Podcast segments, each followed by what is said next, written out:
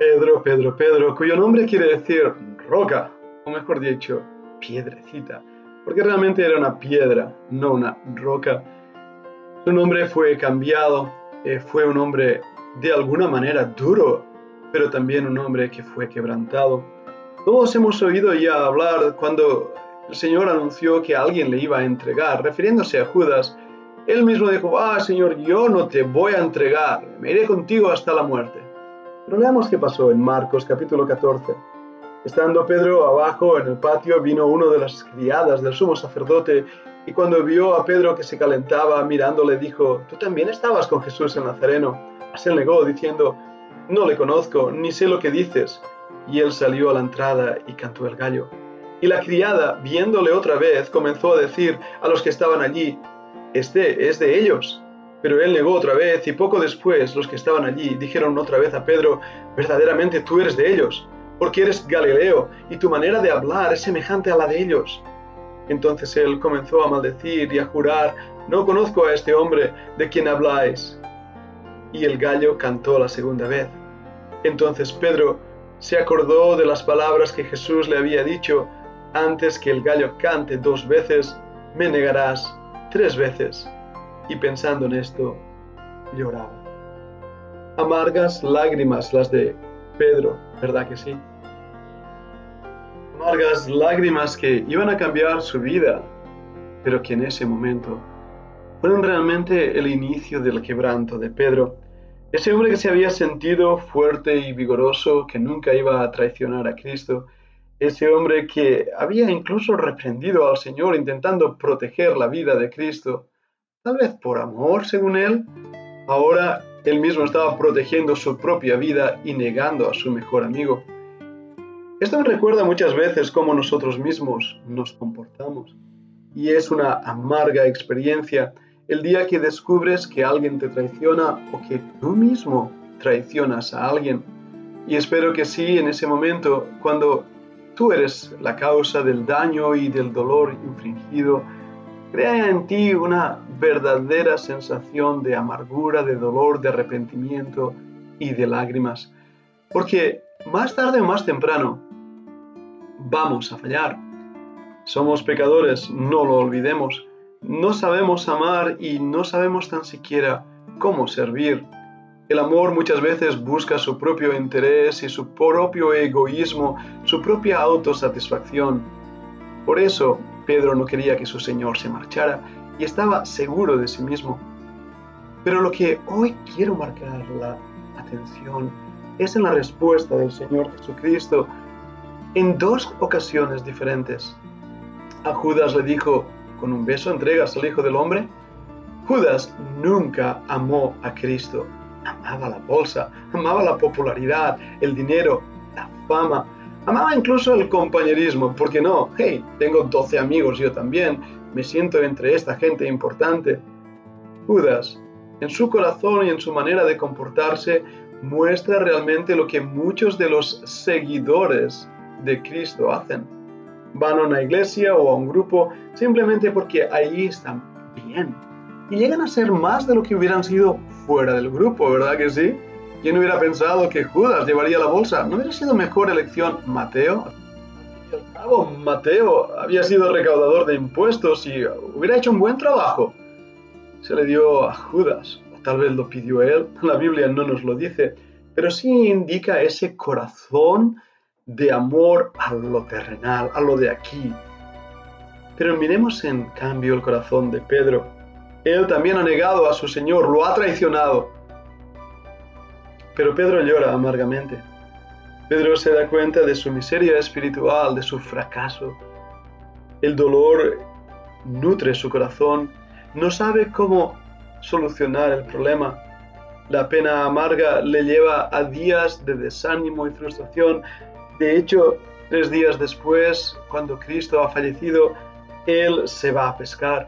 Lo da ya todo por perdido, regresa a sus redes, regresa a ser quien antes era. Al fin y al cabo, esos tres años que estuvo con Cristo han pasado y ya no volverán y ¿qué va a ser de mí? Pobrecito, ¿verdad?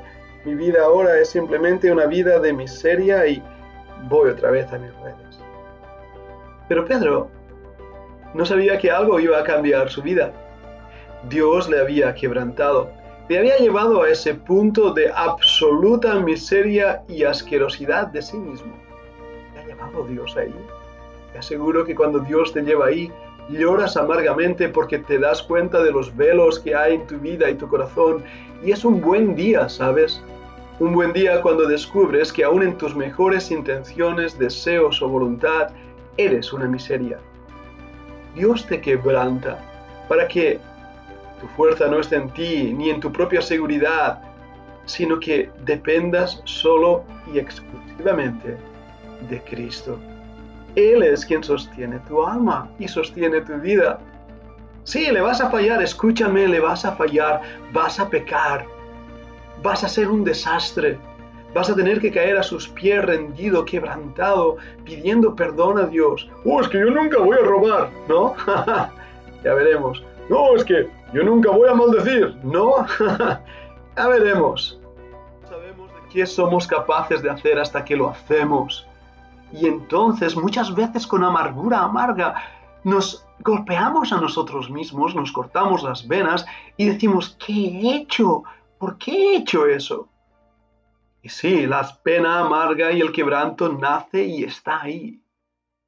Pero una vez más, si caes, por favor cae en dirección a la cruz.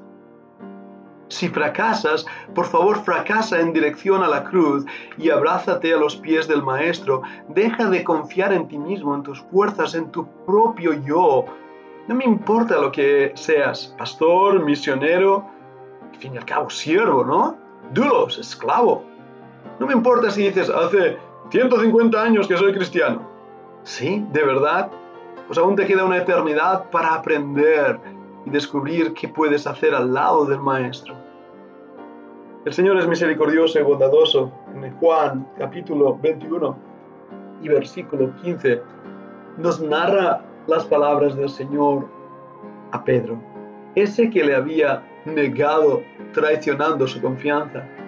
Cuando vieron comido Jesús dijo a Simón Pedro, Simón, hijo de Jonás, ¿me amas más que estos? Le respondió, sí Señor, tú sabes que te amo. Él le dijo, apacienta mis corderos. Volvió a decirle la segunda vez, Simón, hijo de Jonás, ¿me amas? Pedro le respondió, sí, Señor, tú sabes que te amo. Le dijo, pastorea mis ovejas. Le dijo la tercera vez, Simón, hijo de Jonás, ¿me amas? Pedro se entristeció de que le dijese la tercera vez, ¿me amas? Y le respondió, Señor, tú lo sabes todo, tú sabes que te amo. Jesús le dijo, apacienta mis ovejas. De cierto, de cierto te digo, cuando eras más joven te ceñías e ibas donde querías, mas cuando ya seas viejo, extenderás tus manos y te ceñirá otro y te llevará a donde no quieras. Esto dijo, dando a entender con la muerte que había de glorificar a Dios. Y dicho esto, añadió, sígueme. Vemos una gran diferencia entre la pregunta de Cristo y la respuesta de Pedro. El Señor Jesucristo le dice, Pedro, ¿me amas? Y ahí usa el verbo en griego agape, agape me, ¿me amas con amor agape? Pedro responde, Señor, fileote, Señor, te amo con un amor filial. La tercera vez que Cristo le pregunta, esta vez Cristo no le dice agape me, le dice fileo me, y Pedro responde, Señor, tú sabes todas las cosas, fileote. Sabes que te amo con un amor filial porque mi amor, mi amor es humano. Mi amor es imperfecto. Mi amor no es un amor de sacrificio y entrega. Y es un amor totalmente corto y, y falto. Es un amor que, que no llega al amor que tú tienes hacia mí. Pero al fin y al cabo, Señor, tú sabes que te amo. Creo que eso es una buena actitud para el creyente que es sincero, sincero con Cristo. Y le dice, Señor, te amo. Claro que te amo. Pero sabes que mi amor es imperfecto. De tantas gracias a Dios que Cristo no rechazó a Pedro. No le dio la espalda. Se acercó a él de una manera cuidadosa, con preguntas y con una manera tierna ya le anunció cómo iba a morir. aquel que había tenido miedo de perder su vida delante de una mujer jovencita, una criada que le acusaba y dio excusas y maldijo, ese mismo hombre, años más tarde, moriría, según nos narra la tradición, en una cruz hacia abajo. No quería morir como murió su Señor, no se sentía digno de ello. Y Pedro, el, el apóstol de piedra, escuchó de nuevo esas palabras de Cristo diciendo, sígueme. Esas palabras que cambiaron sus vidas tres años y medio antes, cuando echando las redes las llenaron de peces y se dio cuenta quién era ese Señor. E-, ese Pedro que andó sobre las aguas, el único que andó sobre las aguas de los doce, y sí, se hundió, pero por un rato andó.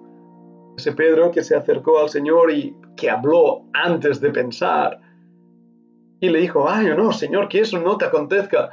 Y Cristo tuvo que decirle, apártate de mí, Satanás. Ese Pedro estaba tan seguro de sí mismo, fue quebrantado.